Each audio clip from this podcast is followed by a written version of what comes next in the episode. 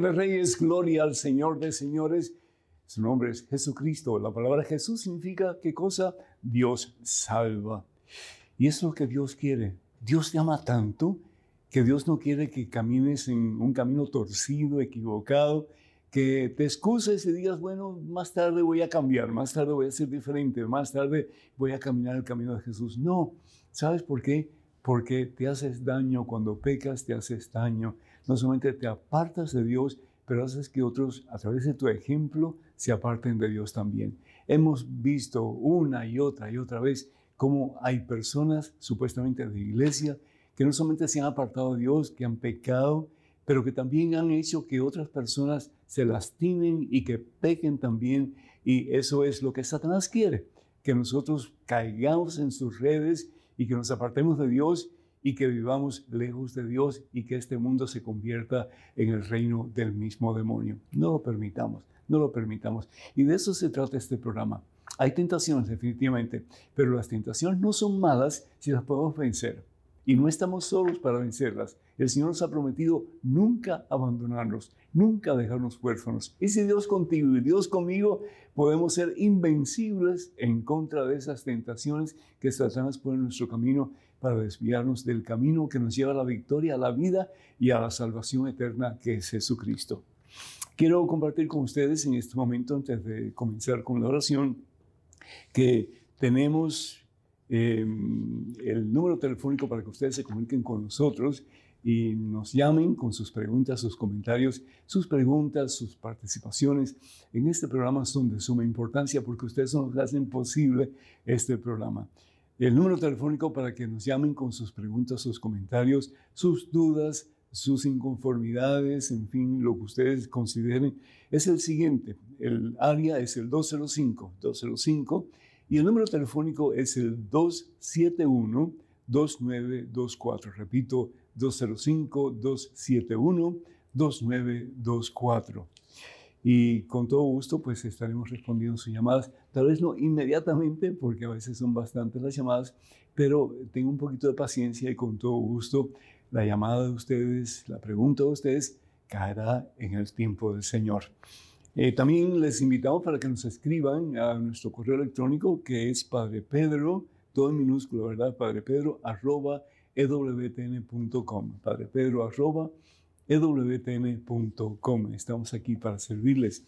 Y también quisiera recordarles que en el catálogo religioso de WTN tenemos una, una, un cúmulo de, de material en español para ustedes los libros de Madre Angélica, muchos de ellos han sido traducidos al español, y también los libros de este servidor, Padre Pedro. Eh, el número telefónico del catálogo religioso de WTN es el 205, ese es el área 205. El número telefónico es el 795-5814. 205-795-5814. Eh, o también pueden eh, pues escribir a el catálogo religioso de WTN que es www. y todo junto catálogo religioso ewtn.com. Hermanos, en este momento, antes de hacer absolutamente nada más, pongámonos en presencia de Dios. Vamos a orar. En el nombre del Padre, del Hijo del Espíritu Santo. Amén. Padre amantísimo, Padre bueno, Padre misericordioso. Tu palabra nos dice que solamente hay dos caminos en los que podemos caminar. En esta vida está el camino que tú nos ofreces, que es el camino estrecho, el camino a veces difícil de caminar en él, pero que es el camino que nos lleva a la victoria. Es el camino que Jesús nos ofrece. Es el camino de la vida. Es el camino de la renuncia a todo aquello que la carne, que el mundo y que Satanás nos ofrece pero que nos aparta de ti, Señor, y nos lleva a la ruina.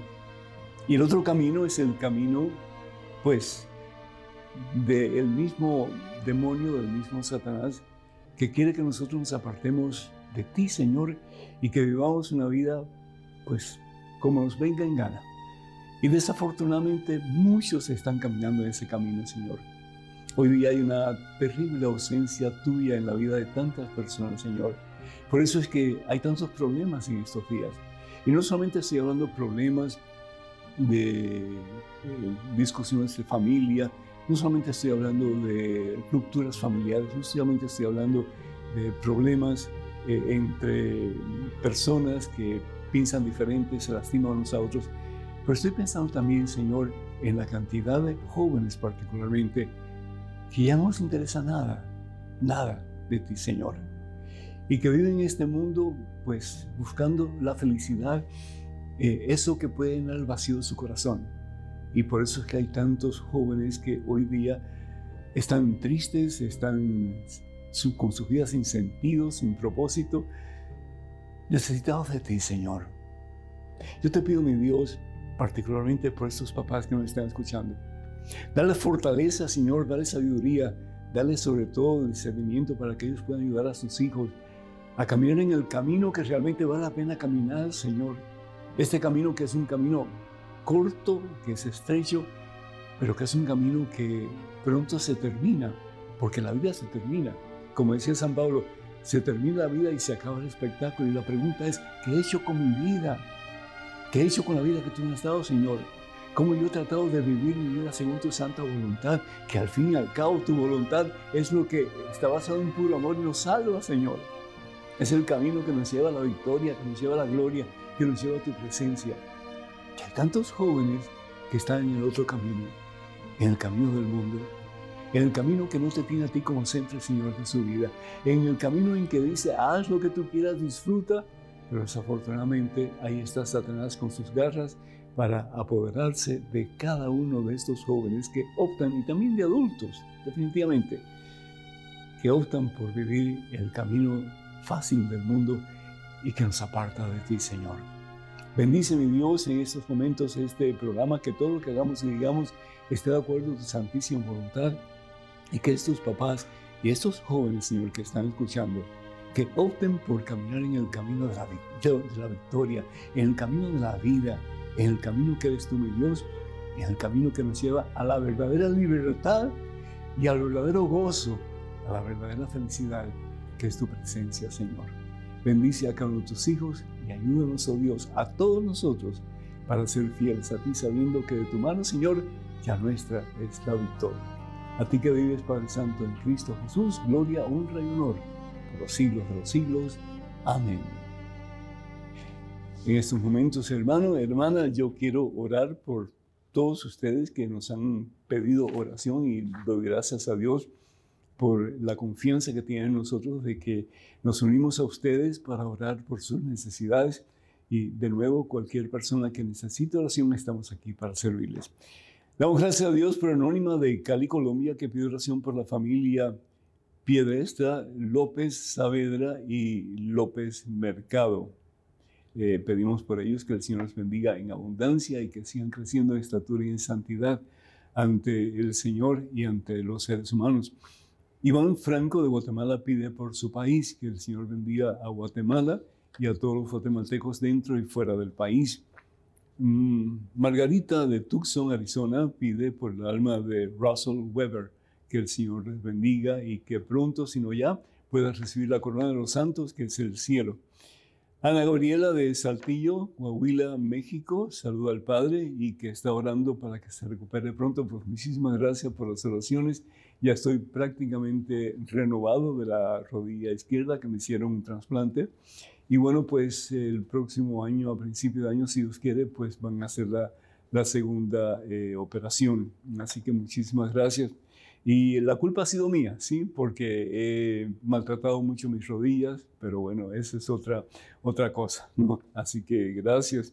Domingo de Nicaragua pide por su santidad el Papa Francisco. Muchísimas bendiciones para ti, Domingo, y pues que el Señor bendiga a nuestro presente mm, Papa, el Papa Francisco, y que le guíe con mano firme y poderosa para que lleve a la barca de Pedro, lleve al pueblo de Dios a una relación más íntima con Jesucristo nuestro Señor.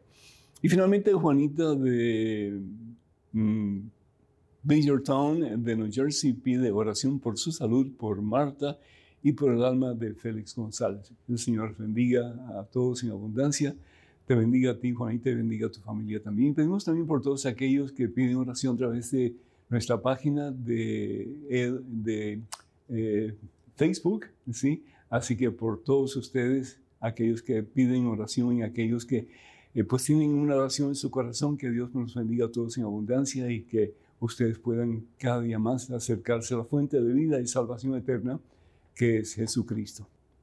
Alabado sea el Rey de Reyes y Señor de Señores, hermanos y hermanos. Qué gusto que puedan estar juntos aquí compartiendo la palabra de Dios. Todos somos conscientes de que tenemos opciones en la vida. Y realmente pues el Señor nos habla de dos opciones básicas, de dos caminos. Dice la palabra de Dios en Deuteronomio capítulo 30, versículo 19, delante de ti presento dos caminos, dos caminos. El camino de la vida y el camino de la muerte. El camino de Dios y el camino que nos lleva al infierno. Y hay gente que dice, ay padre, pero usted hablando del infierno, ya eso es algo pasado, algo retrógrado, ya eso no, de eso no se habla. Desafortunadamente es el problema, que no se habla de que el infierno existe, que no se habla de que Satanás quiere llevarnos a la ruina, que no se habla de que cuando no obedecemos la palabra de Dios, vamos a estar obedeciendo la voz de Satanás que nos quiere llevar al infierno, a la ruina y a la destrucción nuestra y de aquellos que nos rodean. miren, por ejemplo, la revolución sexual de nuestros tiempos. Ah, no, pero eso de, tener la posibilidad de cohabitar con fulano, con mengano, de tener relaciones con esto, con lo otro, eso no es malo. Y sin embargo la palabra de Dios nos dice que la relación sexual es exclusiva del matrimonio sacramental. Exclusiva, es un regalo de Dios. Y sin embargo, ¿cuántas personas, no solamente jóvenes, adultos también, son infieles a la palabra de Dios? Rechazan la palabra de Dios, le dan la espalda a Dios. Y al dar la espalda a Dios, lo que experimentan es un vacío, que tratan de llenarlo en muchas formas diferentes, pero que al fin y al cabo no se puede llenar con las cosas que el mundo ofrece. Porque ese vacío solamente Dios lo puede llenar. Así decía el gran San Agustín de Hipona. Tú y yo tenemos un vacío dentro de nosotros. Ese vacío, las cosas del mundo no pueden llenar. El dinero no puede llenar ese vacío. El éxito no puede llenar ese vacío. La belleza no puede llenar ese vacío. ¿Y cuántas mujeres no tratan de lucir más bellas, más hermosas ¿Cuántos hombres no tratan de tener más músculos, de ir al gimnasio? Y está bien, es decir, cuidar el cuerpo está bueno. Pero llega un momento como que el cuerpo se convierte en tu Dios y te olvidas del Dios verdadero, que es el que te ha dado el cuerpo y te ha dado la vida. Y por lo tanto nos apartamos de Dios. Y buscamos las cosas que el mundo ofrece para llenar ese vacío. Cuando el único, el único, el único que puede llenar ese vacío es Jesucristo. En el programa de hoy, yo te invito, si no estás en el camino de Jesús, para que comiences a caminar en ese camino. Porque al fin y al cabo, el único que puede darte felicidad, el único que puede levantarte de tu miseria, el único que puede sanar tus heridas de verdad, el único que puede dar propósito y sentido a tu existencia es Jesús. Y de ahí no hay nadie más. Solo Jesús salva. El dinero no te salva. La fama no te salva. La belleza no te salva. Las riquezas, cualesquiera que sean, no te salvan.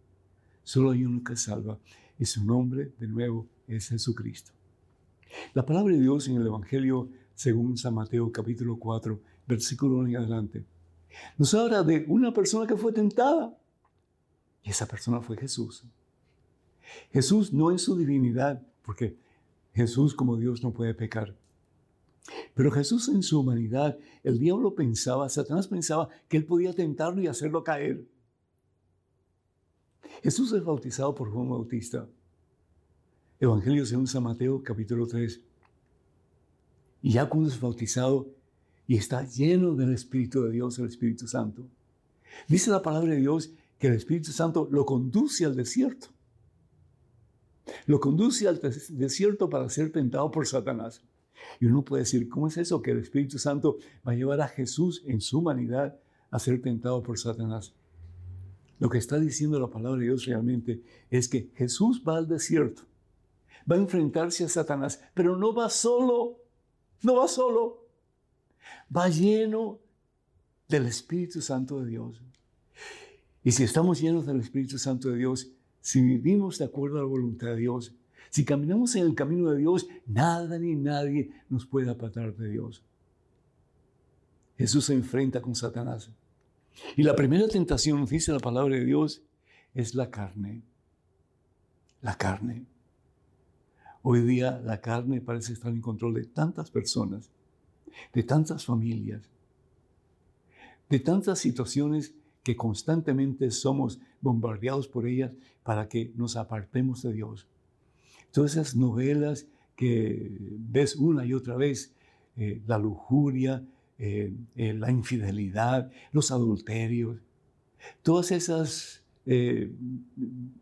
formas de comunicación que el joven y el ser humano, el adulto también tienen, como por ejemplo, que nos ayuda a pensar que el sexo es algo maravilloso que se puede hacer con uno y mañana con otro, pues se puede hacer con varias personas a la vez.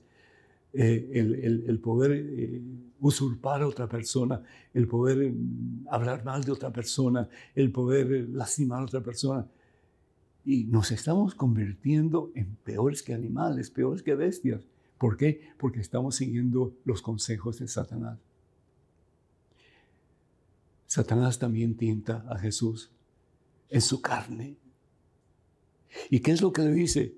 Jesús tenía hambre. Había estado en ayuno por 40 días. Jesús tenía hambre y le dice a Satanás, cambia, eh, si tú eres Dios, si tú eres el Hijo de Dios, cambia esas piedras y que se conviertan en pan para satisfacer tu carne, para satisfacer tus deseos. Hazlo. ¿Y qué es lo que dice el Señor? Jesús responde, el hombre no vive solamente de pan, sino que de toda palabra que sale de la boca de Dios.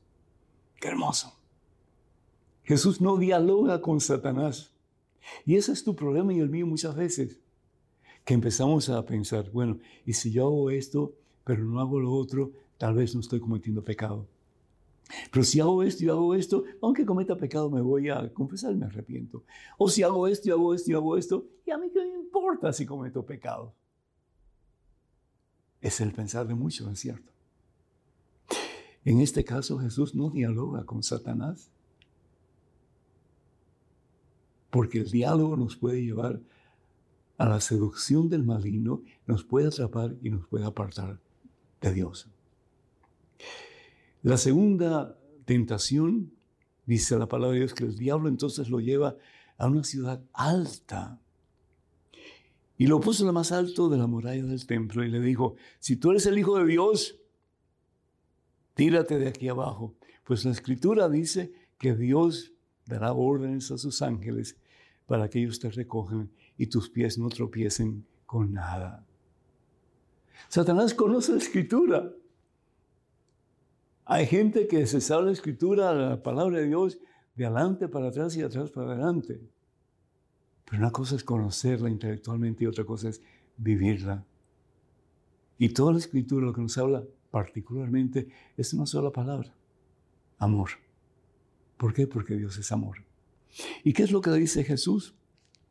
Jesús le dice entonces, dice también la escritura, no tentarás al Señor tu Dios. No dialoga con Él, solamente lo para.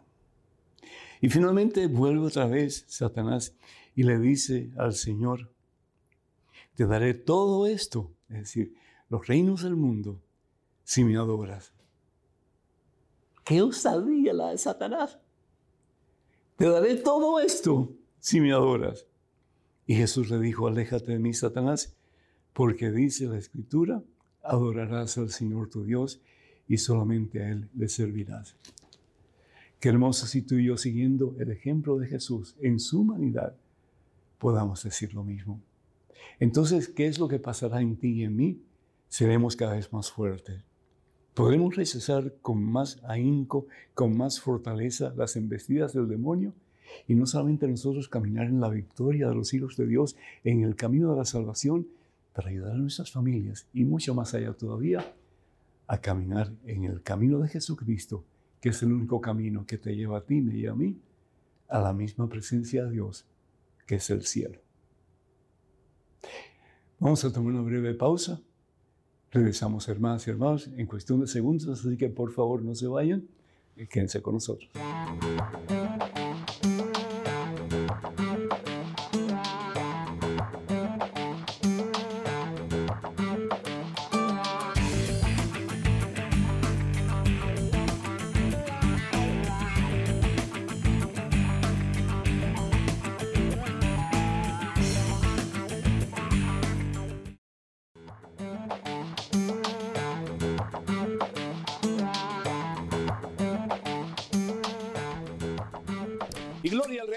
Y al Señor de Señores Jesucristo, hermanas y hermanos.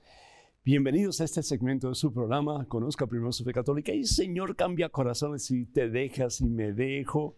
El Señor realmente nos hará santos, cambiará esos corazones, porque al fin y al cabo Él es el divino alfarero y si nos ponemos como así en sus manos, Él hace un vaso nuevo de tu vida y de la mía también. Tenemos una llamada una llamada vía telefónica desde eh, Massachusetts. Mariela, eh, ¿me escuchas? Sí, ¿cómo está, padre? Por la gracia de Dios, bendecido, Mariela. ¿Cómo estás tú? Bien, gracias a Dios. Amén. ¿Y tu pregunta, mija? Fíjese que yo estuve tomando un curso sobre el apocalipsis que se llamaba Terror o Esperanza. ¿Y quién te lo daba? Eh, me lo dio este un teólogo del Boston College Ajá. Eh, él lo explicó muy bien perfectamente, pero yo durante el curso tenía, acababa de tener una cesárea y me perdí un poco sobre la parte donde habla de, de la gran ramera. Este, yo me confundí un poco que por qué relacionan mucho los protestantes a la Iglesia Católica con la gran ramera. Eso es lo que yo estoy un poco confundida. Y no, no necesariamente los protestantes, más bien los evangélicos, ¿verdad? Y ciertos grupos de evangélicos, eh, no todos tampoco, así que tenemos que ser justos en ese aspecto. Eh, los protestantes, ah, eh, yo creo que la mayoría, pues, ah, no dirían eso porque saben que es algo antibíblico y que no tiene sentido en absoluto. Cuando el escritor de, de el Apocalipsis, que supuestamente se le atribuye al apóstol Juan, escribe sobre la gran ramera y eso encontramos en el Apocalipsis, no me equivoco, en el capítulo 17. Vamos a ir un momentito. Vamos a ver acá un segundito. Em, aquí está, sí, es el capítulo 17. Eh, dice así, entonces vino uno de los siete ángeles y cuando se habla el número 7 significa plenitud y es realmente pues el equivalente a Dios, porque el que es pleno, el que lo abarca todo, ese es Dios. Y me dijo, ven que te voy a mostrar el juicio de la famosa prostituta, que se sienta al borde de las grandes aguas. Una cosa que yo quiero que ustedes sepan y que a mí realmente pues me, me, molesta bastante, porque en ningún momento se menciona la Iglesia Católica. ¿Sí? Se está refiriendo a dos ciudades, y puede ser cualquiera de dos o pueden ser las dos. Una es Roma y la otra es Jerusalén. Una es Roma y la otra es Jerusalén. Habla de las colinas, habla de la, la sangre de los mártires. En aquel tiempo la iglesia católica era una iglesia perseguida, no era la prostituta es la iglesia perseguida por el imperio romano, pero anteriormente había sido perseguida por Israel, tanto así que fue al líder de la iglesia de Jesucristo, al mismo Jesús, a quien ellos dijeron crucifíquenle. Entonces, también tenemos que tener conciencia que no podemos juzgar los hechos de nuestros antepasados con una mentalidad del siglo XXI. Y no puedo decir, bueno, pues entonces los romanos eh, son una partida de, personas malas o los judíos son una un montón de gente mala. No podemos decir eso, porque ellos estaban realmente reaccionando de acuerdo a lo que ellos creían que era justo. En el caso de los israelitas, sobre todo, ellos no podían entender cómo Jesús podía ser Dios cuando para ellos Dios era solamente uno y Jesús decía que él y el Padre eran la misma cosa. Evangelio según San Juan, capítulo 10, eh, versículo 30. El caso es que han usado esta imagen de la prostituta para hablar de que esa es la iglesia católica, que se sienta al borde de las grandes aguas. Es Roma o puede ser, o puede ser también Israel. Y con ella pecaron los reyes de la tierra, y los habitantes de la tierra se emborracharon con el vino de su idolatría.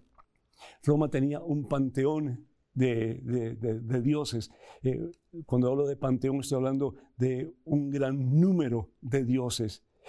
Y también desafortunadamente el pueblo israelita una y otra vez pecaba y se apartaba del verdadero Dios, yéndose tras dioses falsos que son los ídolos. Entonces, perdón, podemos leer toda esta, toda esta parte aquí, ¿verdad? Y se puede decir, bueno, pues es la Iglesia Católica, pero cuando se escribe esto, y se puede decir en una profecía, pero no, cuando se escribe esto se está hablando acerca de situaciones muy, muy del momento. ¿Por qué? Porque el libro de Apocalipsis es para dar esperanza a esa iglesia que está siendo perseguida por Roma y que fue perseguida por Israel también, que es la iglesia de Jesucristo. Y eso fue lo que hizo Pablo con las mejores intenciones. Pero Pablo arrestaba a los cristianos y después desafortunadamente muchos de ellos eran puestos en el Coliseo romano o en el Circo de Nerón para que fueran destrozados por las bestias. Entonces tengamos mucho cuidado porque Satanás va a utilizar a unas mejores personas para tratar de degradar la obra de Dios. Y una de las grandes obras de Dios es la iglesia establecida por Jesucristo. La única iglesia que Jesús establece sobre Pedro y los demás apóstoles. Evangelio según San Mateo capítulo 16, versículo 18. Sobre esta piedra edificaré mi iglesia. Y Jesús promete, los poderes del infierno jamás la podrán vencer. Que Dios te bendiga. Tenemos en estos momentos un correo electrónico. Una pregunta adelante, por favor. Padre Pedro, ¿Dios interviene en el libre albedrío del hombre? Si no interviene, ¿por qué nos hizo libres? ¿Para qué orar por la conversión de otras personas si esa decisión depende solo de ella? ¿Cómo sabes cuando son intervenciones de Dios? Es decir, que permite una enfermedad u otra situación para atraer la atención de esa persona que se encuentra lejos de Dios? Esposos Claudia y Alfredo, de Bogotá, Colombia. Claudia y Alfredo, qué gusto me da que parejas escriban ¿verdad? Pues siempre es hombre o mujer, o joven o niño. Pero en este caso es una pareja, benditos a Dios. Primero que todo, tenemos libre albedrío, eso no hay duda. Eh, tú y yo tenemos la opción de optar por un camino o por el otro, como estábamos hablando anteriormente, ¿verdad? El camino del bien o el camino del mal, el camino de la santidad o el camino de la perdición. Dios respeta tu libertad y la mía infinitamente. Y aunque Dios una y otra vez nos va a decir, escogen el camino del bien, escogen el camino de la vida, escogen el camino de la salvación, pues depende de nosotros cuál camino queremos escoger. Ahora, Dios interviene definitivamente. Pero ¿cómo interviene Dios? Dios interviene siempre para mostrarnos el camino que es el camino mejor, que al fin y al cabo es el camino que nos propone Jesús, Él quien dice a sí mismo, yo soy el camino, la verdad y la vida. La palabra de Dios en el profeta Isaías capítulo 41, versículos del 13 al 14, dice así, yo ya ve, soy tu Dios, te tomo de la mano, fíjense, qué hermoso, ¿no? Te tomo de la mano. Es decir, Dios no va a permitir que tú te apartes y te quedes por allá perdido. ¿Por qué? Porque eres el buen pastor. Y Él va a ir en busca de su oveja perdida. Y va a luchar y va a tratar en una y mil maneras de que nosotros volvamos al camino, que nosotros volvamos a redir. Yo te tomo de la mano y te digo, no temas, que yo vengo a ayudarte. Es decir, a veces sentimos que no tenemos a nadie, que estamos solos, que no hay esperanza para nosotros. Hermano, hermana, en el momento en que tú sientas que no hay nadie, que te puede ayudar. El momento en que tú sientas que estás perdido, que estás solo, que no hay esperanza para ti, es cuando Dios más cerca de ti va a estar. Bendito sea Dios. ¿Por qué? Porque te ama. Y porque te ama quiere que seas feliz.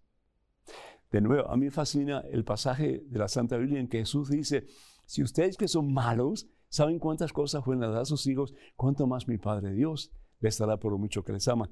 Y continúa diciendo, no temas, raza de Jacob, más indefensa que un gusanito. Somos nada.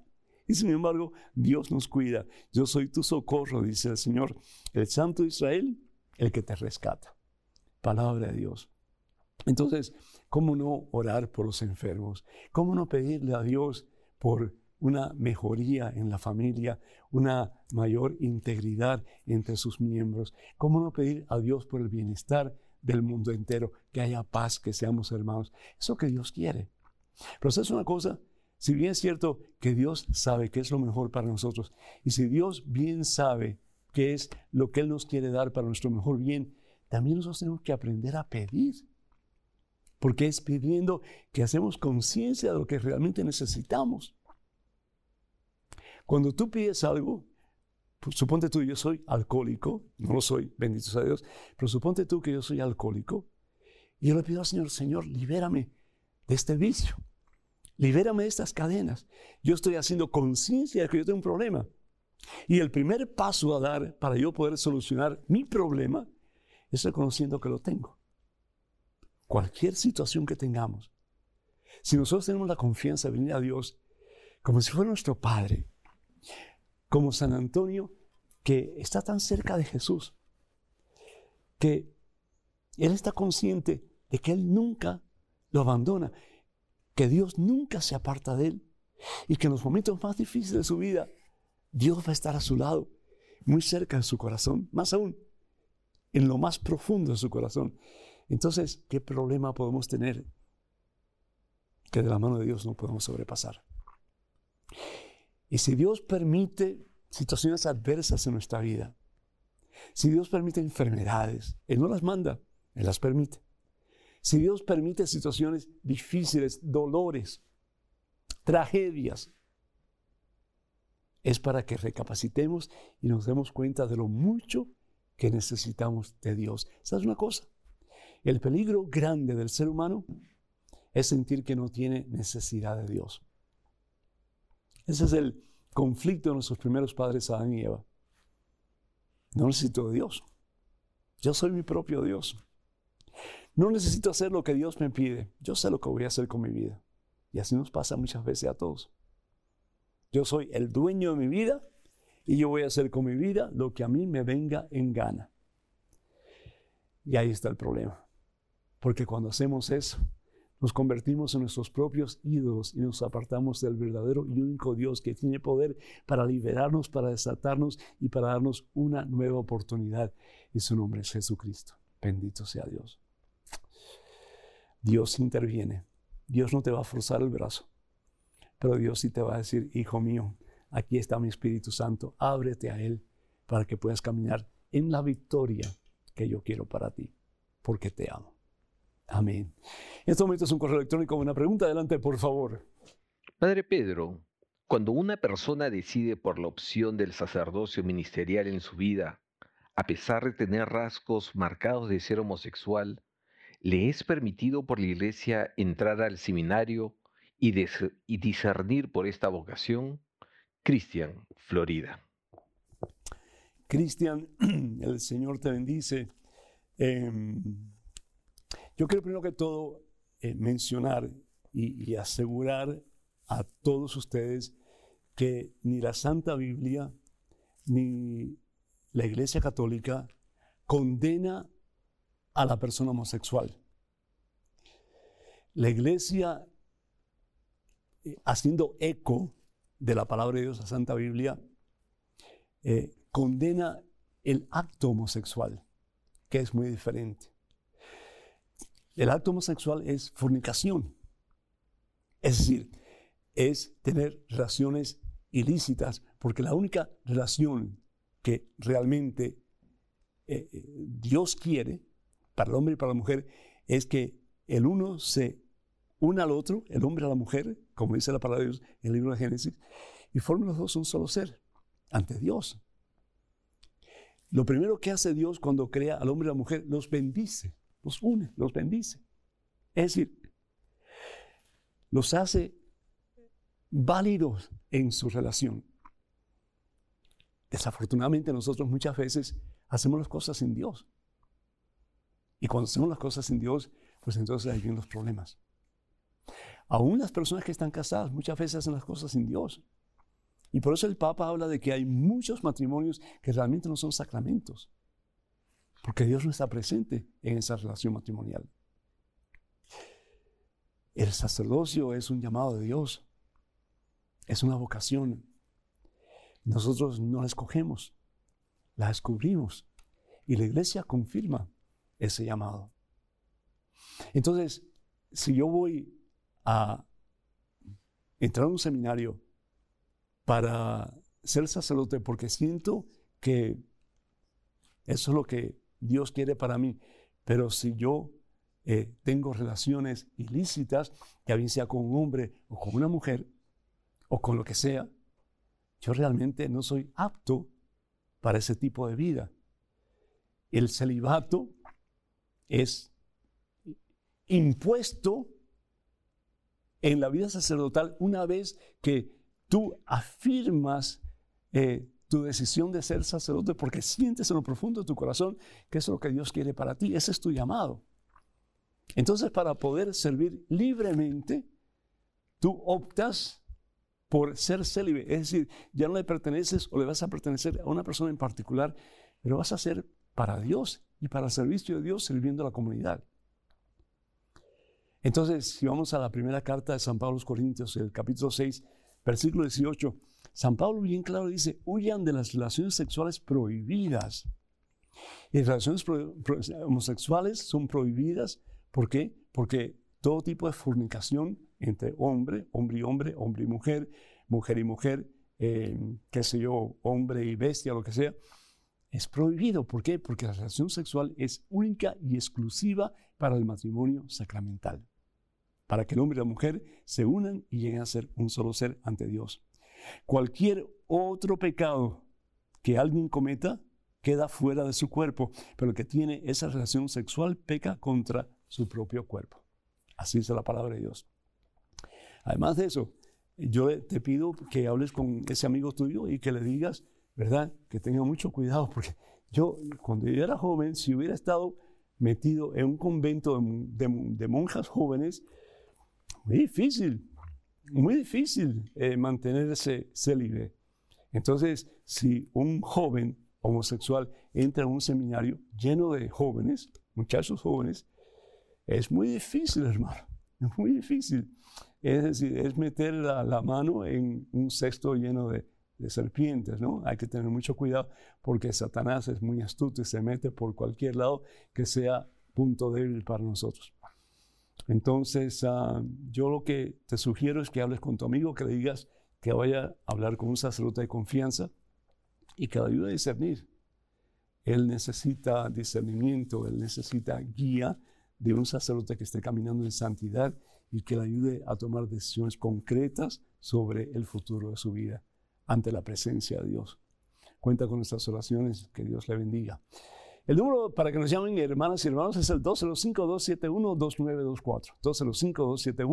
205-271-2924. Vamos a una pequeña pausa, regresamos en cuestión de momentos. Así que no se vayan, por favor, quédense con nosotros.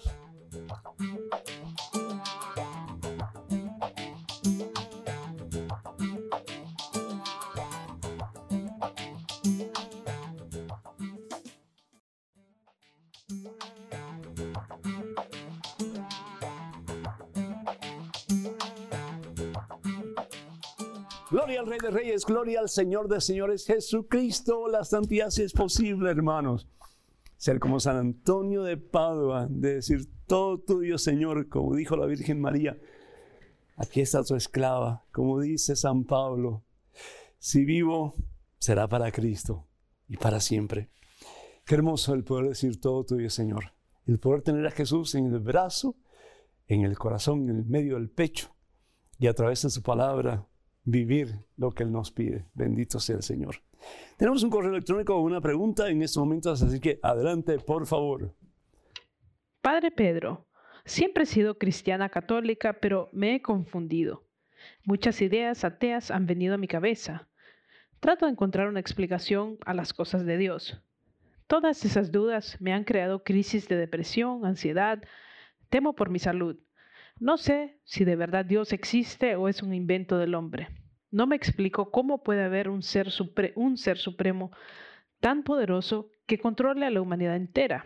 Hay muchas personas que no oran y logran hacer las mismas cosas que hacen las que hacen las que oran. No creo mucho en los milagros. La ciencia ha logrado hacer milagros y ha explicado las cosas desde otro punto de vista. Anónima. Anónima.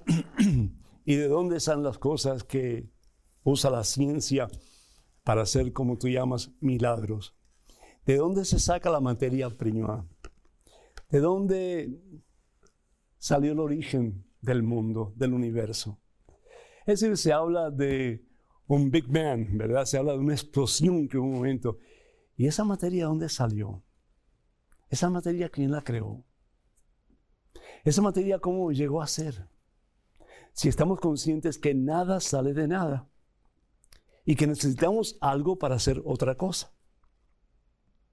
Bien sabemos que una de las leyes de física más eh, conocidas es que la materia no se puede crear. No se puede crear ni se puede tampoco destruir, solamente se puede transformar. Entonces, si nosotros no podemos crear absolutamente nada, y vemos este universo y vemos los miles y millones de astros, de, cuerpos celestiales, y nos anodamos cuando vemos esas maravillas y decimos, ¿cómo se hizo todo eso? Vemos el cuerpo del ser humano y realmente pues es un universo lo que hay dentro de nosotros. Y todo en orden, un perfecto orden.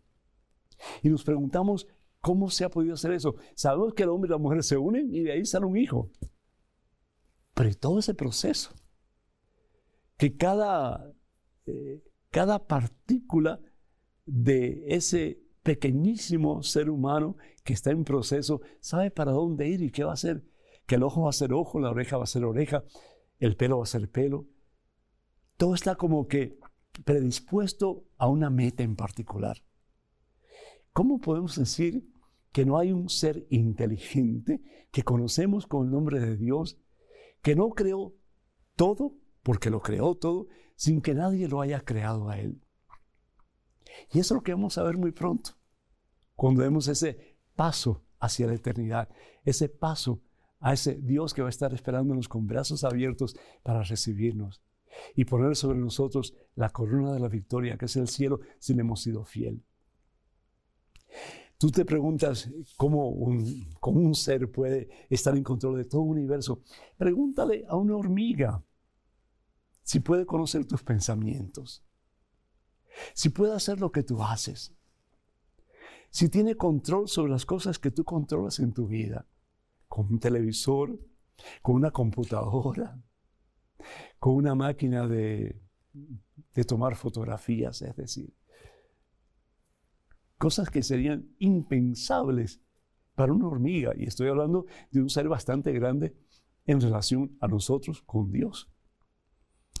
La palabra de Dios en el libro del profeta Isaías, capítulo 55, versículos 8 y 9, dice lo siguiente, pues los proyectos tuyos son muy diferentes a los míos, y tus caminos son muy diferentes a los míos, dice el Señor. Así como el cielo está muy alto por encima de la tierra, así también mis caminos se elevan por encima de tus caminos y mis proyectos están muy por encima de los tuyos. Qué hermoso, qué hermoso que Dios está con nosotros que tenemos un Padre que nos cuida, que nos da la vida. Yo no puedo tomar este aliento si Dios no me lo da. Si Dios te dejara de pensar en mí, por un instante, yo dejaría de existir.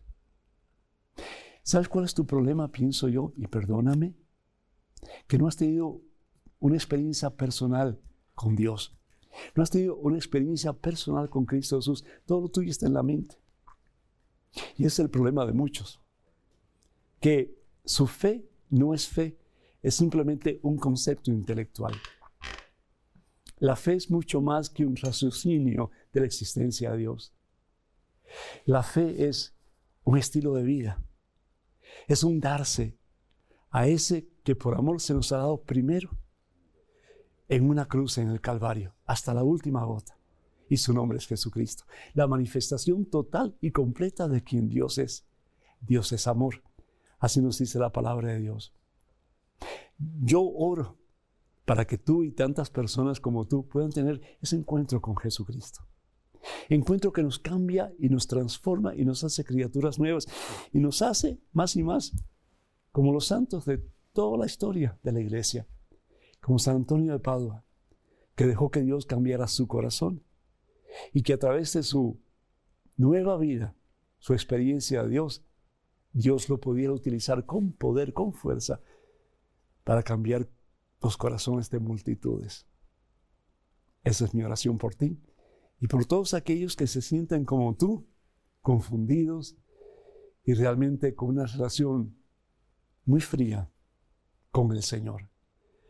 Que el Espíritu Santo de Dios infunda su poder transformador en ti y en todos aquellos que están como tú en estos momentos y que puedas experimentar, como dice la palabra de Dios más y más, la anchura, la profundidad, la altura, la magnitud, la longitud, la plenitud del amor de Dios en Cristo Jesús.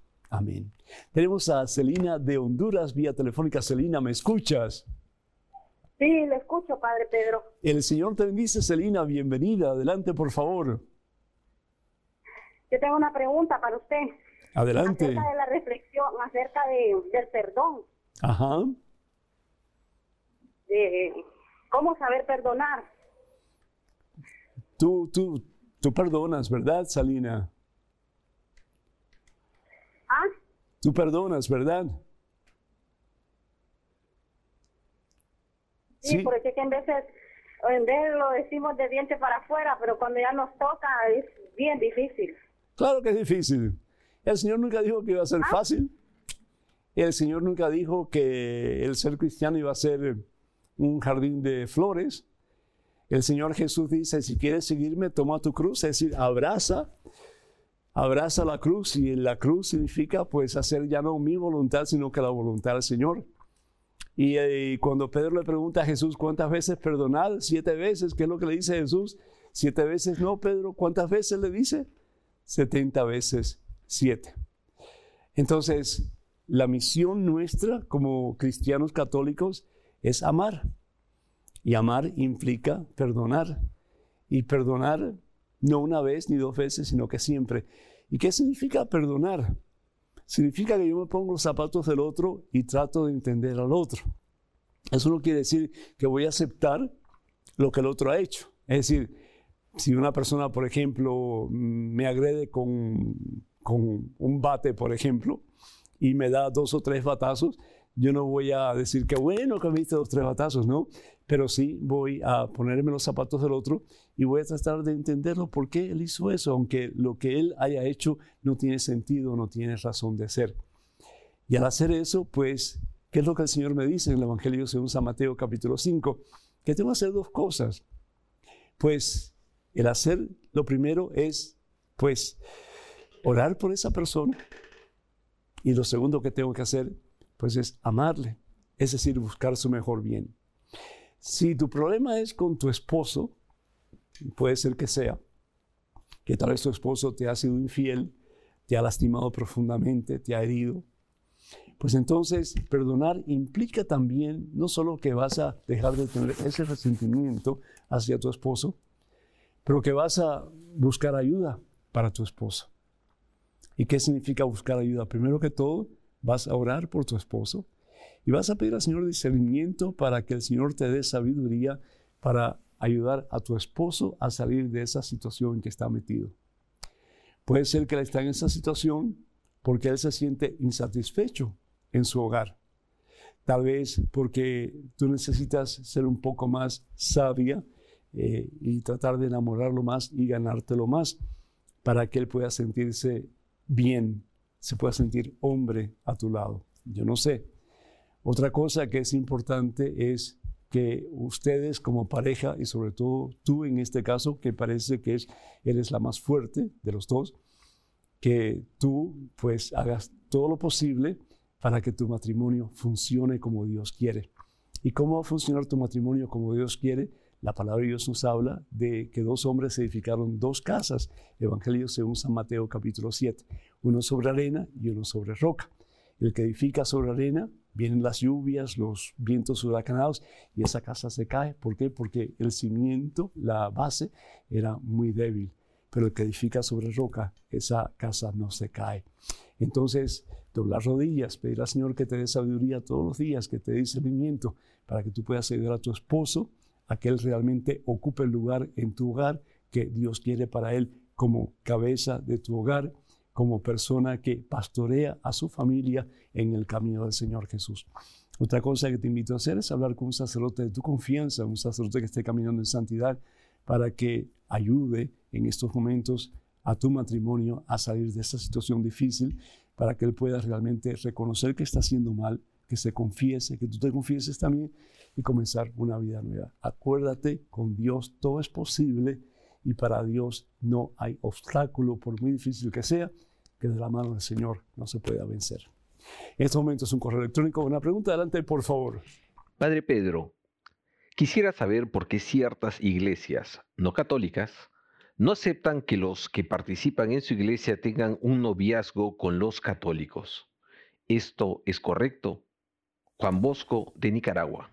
Eh, Juan Bosco, el Señor te bendice, pues eh, algunas de estas ah, iglesias desafortunadamente pues ah, eh, tienen un menosprecio horroroso hacia la iglesia de Jesucristo, la iglesia católica. Dicen que el árbol mientras más grande y más frutos da, pues se le tira con más regularidad más piedras. La palabra de Dios en el libro de Génesis en el capítulo 24, eh, la palabra de Dios nos habla acerca de que Abraham, por ejemplo, él buscó eh, una esposa para su hijo Isaac que fuera de su misma raza, de su misma fe. Y, tenía razón. ¿Por qué? Porque cuando hay diferencias de, cultos, cuando hay diferencias de fe, cuando hay diferencias de creencias eh, teológicas o religiosas, pues puede haber serios conflictos y yo los he visto muchas veces. Y desafortunadamente, pues eh, estas personas a veces, eh, pastores, pues dicen que no se deben de casar con católicos. ¿Por qué? Primero que todo porque temen de que la persona que va a su iglesia se vuelva católica. Si es que la persona católica con quien se van a casar, pues están firmes en su fe. Y segundo, porque ellos piensan que la Iglesia Católica nada que ver con Jesucristo y están completamente errados, porque si hay una iglesia que Jesús instituye, es la iglesia fundada por Jesús sobre Pedro y los demás apóstoles, como bien vemos en Mateo capítulo 16, versículo 18. Sobre esta piedra edificaré mi iglesia. Y por eso la iglesia de Jesucristo es una, no hay división, la iglesia es una, tiene un magisterio, papa y los obispos, que son los que guían la iglesia. La iglesia es santa, no porque seamos santos nosotros, pero porque el Espíritu Santo es prometido a la iglesia fundada por Jesús. Y el Espíritu Santo que viene en Pentecostés sigue guiando la iglesia. La iglesia es católica porque es universal. La palabra católica significa universal, una palabra griega, y es para todo el mundo y hasta el fin de los tiempos. Y es a través de la iglesia que Jesús salva. Y la iglesia es apostólica porque es fundada sobre los apóstoles, Pedro y los demás apóstoles.